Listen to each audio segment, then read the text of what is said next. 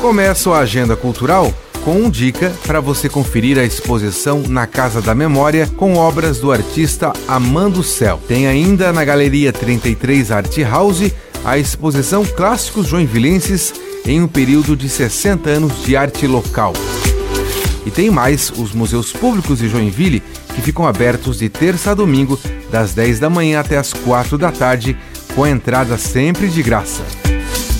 E amanhã à noite, quarta-feira, vai ter a apresentação musical de alunos e professores da Escola de Música Vila Lobos da Casa da Cultura. É o projeto 19 horas, que nesta quarta-feira é com as turmas de flauta, início às 7 da noite.